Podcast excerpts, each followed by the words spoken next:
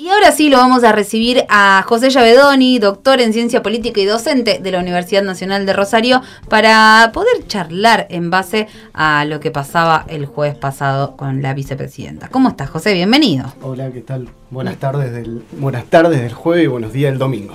Sí, todo. Eh, igual hoy es miércoles. hoy es miércoles.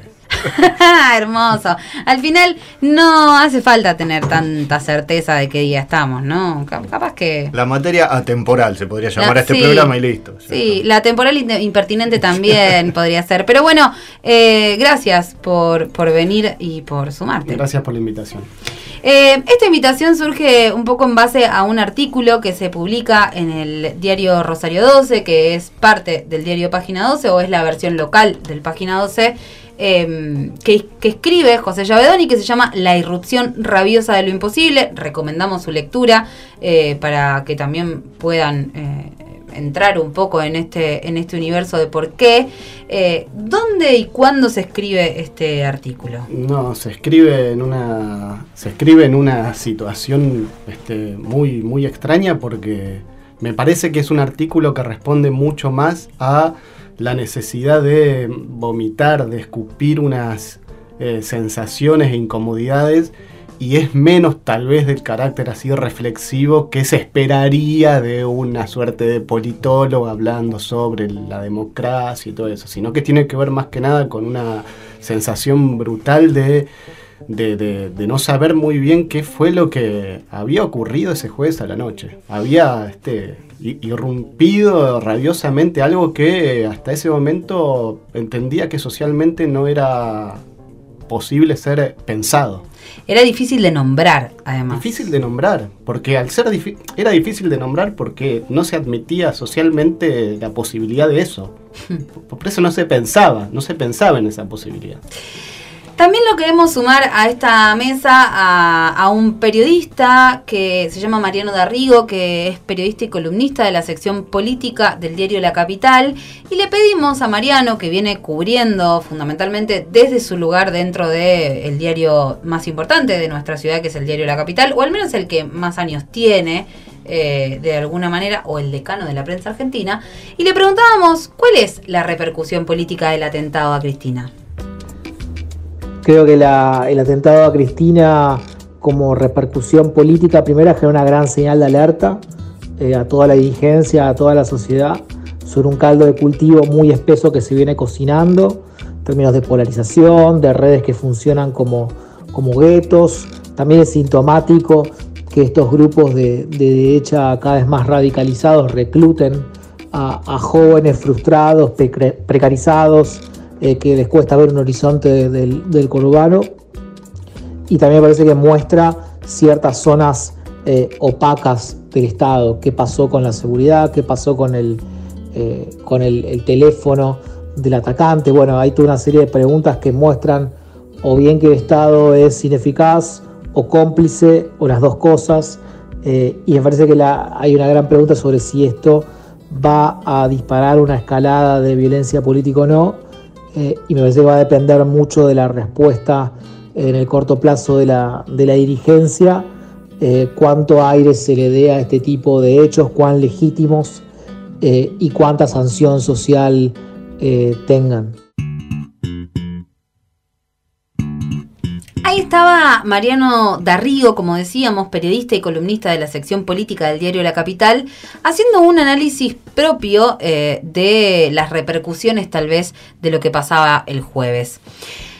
Respecto del artículo con el que hablábamos de José y también teniendo como elemento esta participación de Mariano, em, pensábamos, José, ¿por qué hablar de esto como la irrupción de lo imposible? Esto que decíamos, que no puede ser nombrado. ¿Por qué vos planteas en ese artículo o desde dónde construís esta idea de eso que eh, no podía pasar y sí pasó. Sí, en realidad no, es que no pueda ser nombrado, sino que al, al menos eso lo, lo que pensaba eh, en ese momento, en entre el jueves a la noche y el viernes a la madrugada, que es cuando esto se fraguó, ese artículo se fraguó.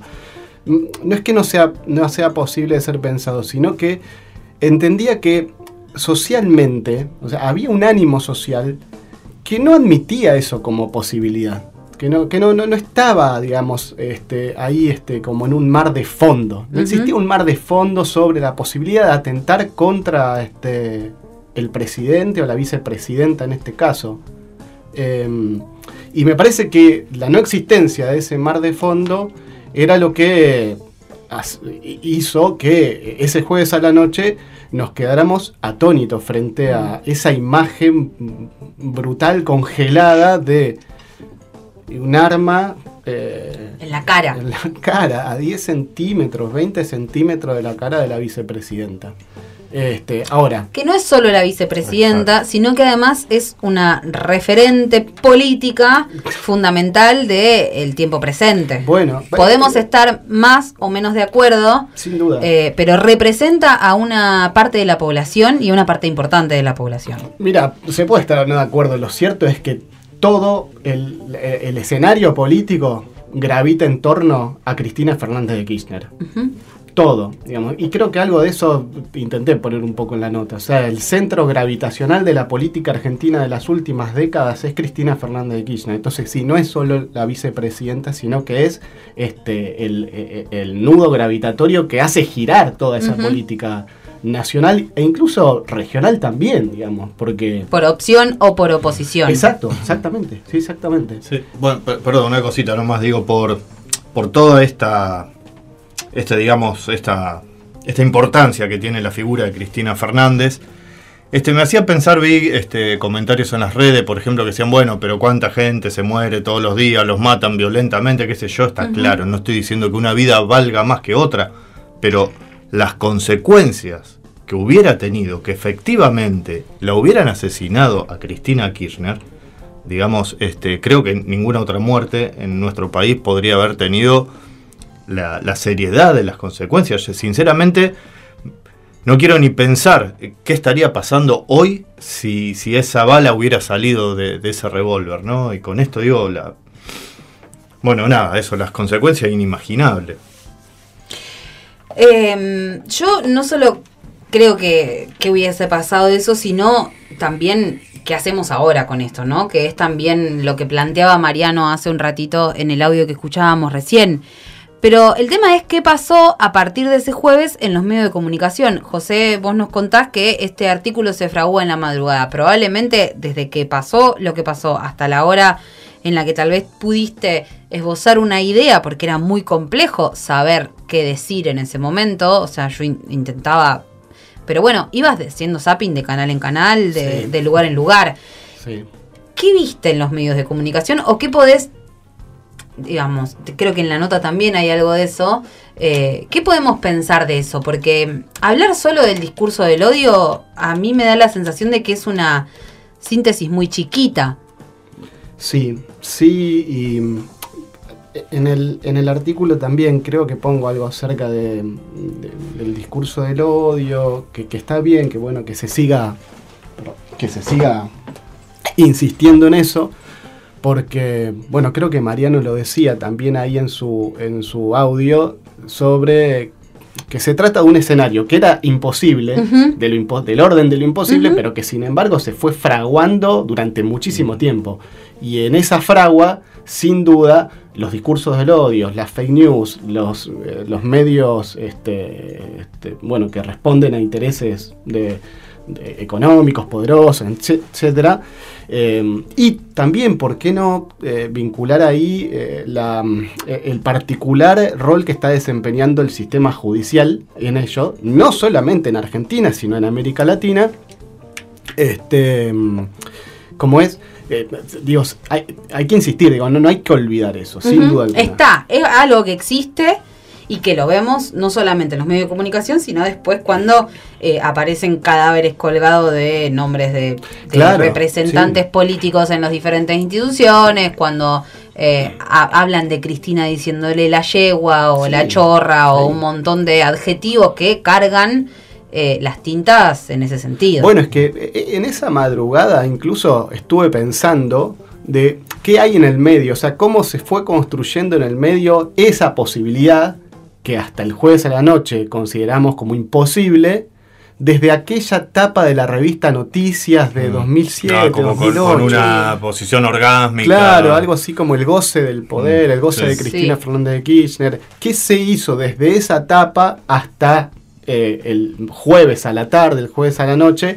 que, que diera como, digo, que, que finalmente, no, co- como dice el artículo, perdiéramos la, la ingenuidad, perdiéramos la inocencia y nos desayunáramos que algo que queríamos del orden de lo imposible irrumpe, irrumpe ferozmente y nos mete sobre la jeta la posibilidad de que ese centro gravitacional de la política argentina este bueno se, se enfrentara este, a, a- a- a- a posibilidades digamos de, de- caos eh, de, catástrofe mucho mayor digamos ¿no? Sí, y, y de que alguien, como en este caso quien empuñaba ese arma, pero podemos ponerle un montón de nombres distintos, eh, pueda pensar que es posible matar a la vicepresidenta. Sí. Eh, ah, yo lo- también lo que, lo que creo es que mm, esto no es para naturalizar desde luego el hecho, no es para quitarle importancia, pero una vez que sucede, obliga a, a pensarlo y a inscribirlo en como en una larga duración también. ¿no? Este, Se pone en contexto. se pone en contexto y no solamente es en contexto, eh, eh, en, eso, en estos últimos 20 años, si se quiere, ¿no? En donde fue sacudida la figura de Cristina Fernández de Kirchner, sino incluso en una larga duración, podríamos decir, ¿no? Porque pensaba, la- revisando la biblioteca después, digamos, después del jueves, el viernes, el fin de- me, en- me encontré con algo que me había llamado profundamente la atención, que por un lado, eh, un, un- como es una edición de El cuento El Matadero, de Esteban Echeverría, sí. de la primera mitad del siglo XIX, que tiene unos, unas ilustraciones de Carlos Alonso. Ajá. Y también al lado me encuentro con el libro de, de poemas de Juan Gelman que se llama Bajo una lluvia ajena, que tiene unas ilustraciones del mismo Carlos Alonso.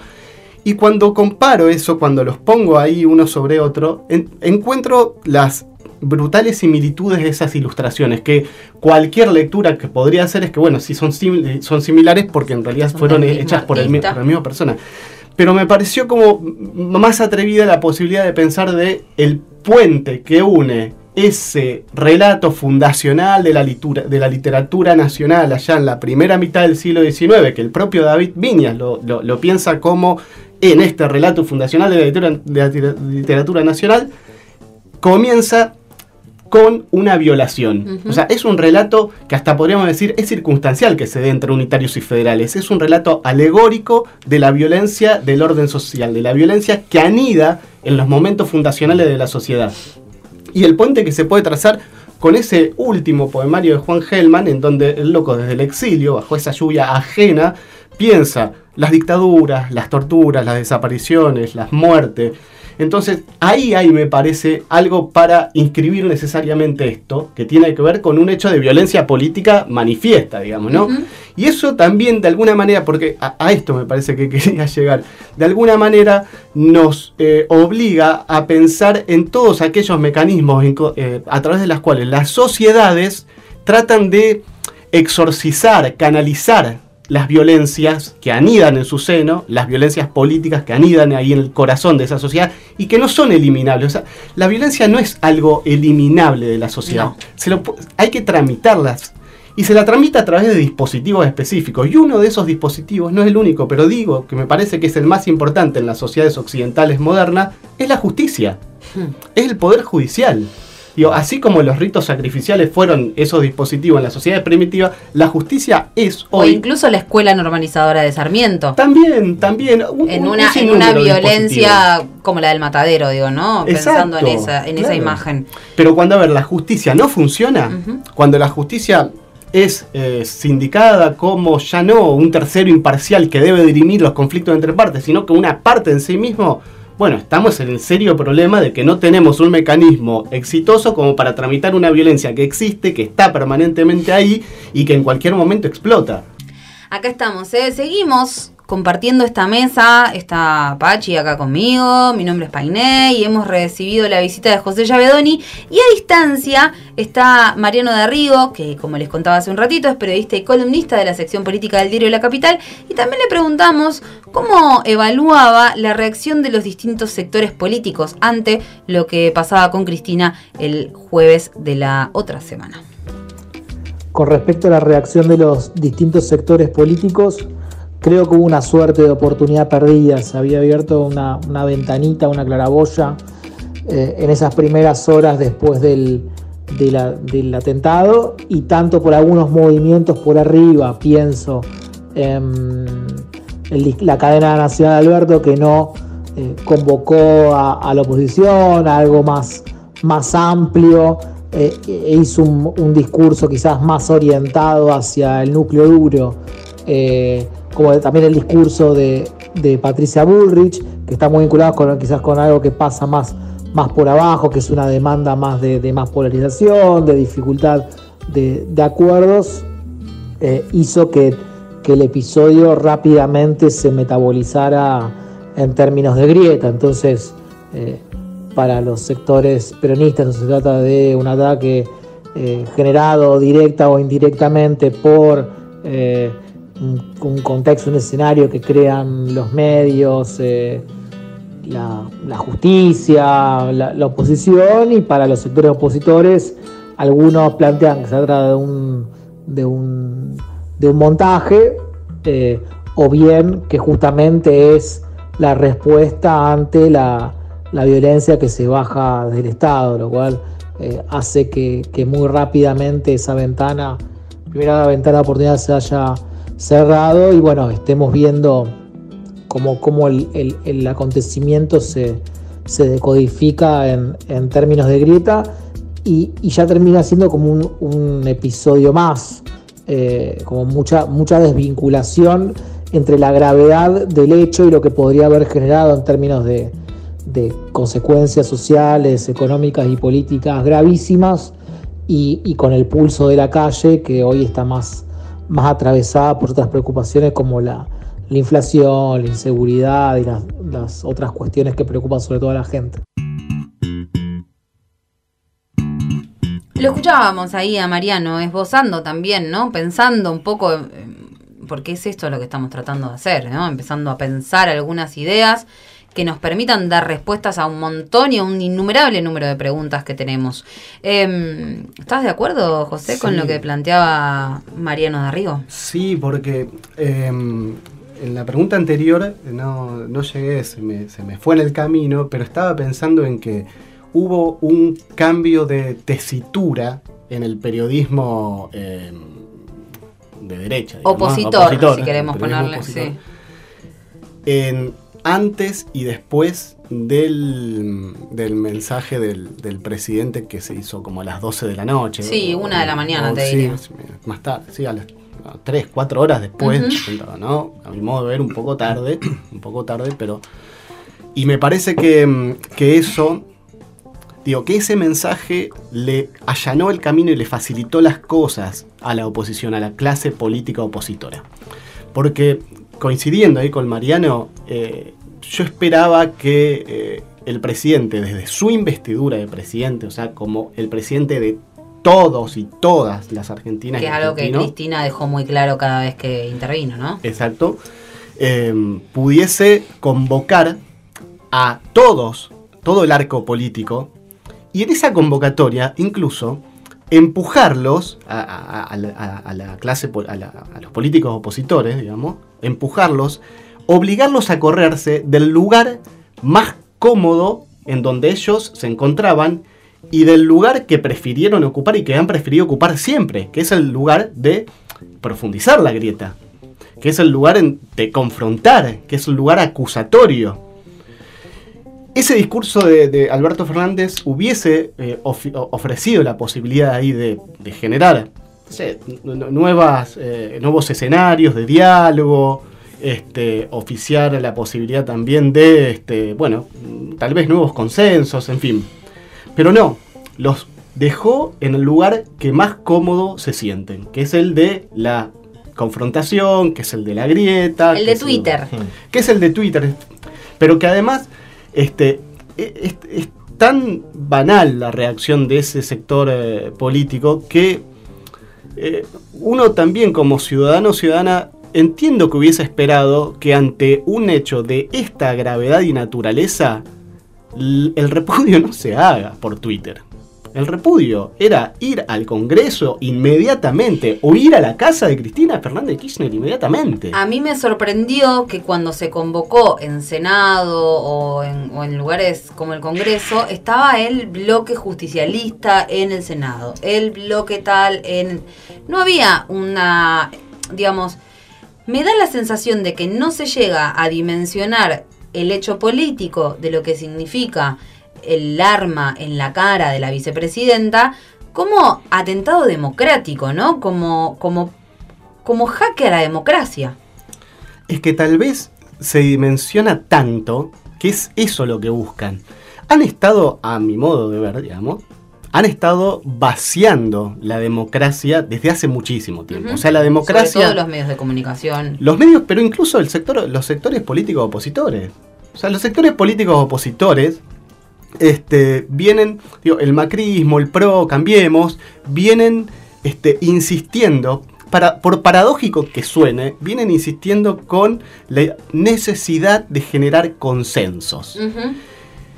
Y, y esto se ha constituido casi como en una ideología, ideología del consenso, como en un, imperativo categórico, el consenso como un imperativo categórico. ¿Y qué produce el consenso como imperativo categórico? Hacer del disenso todo lo que está mal y responsabilizar al disenso de todos nuestros males.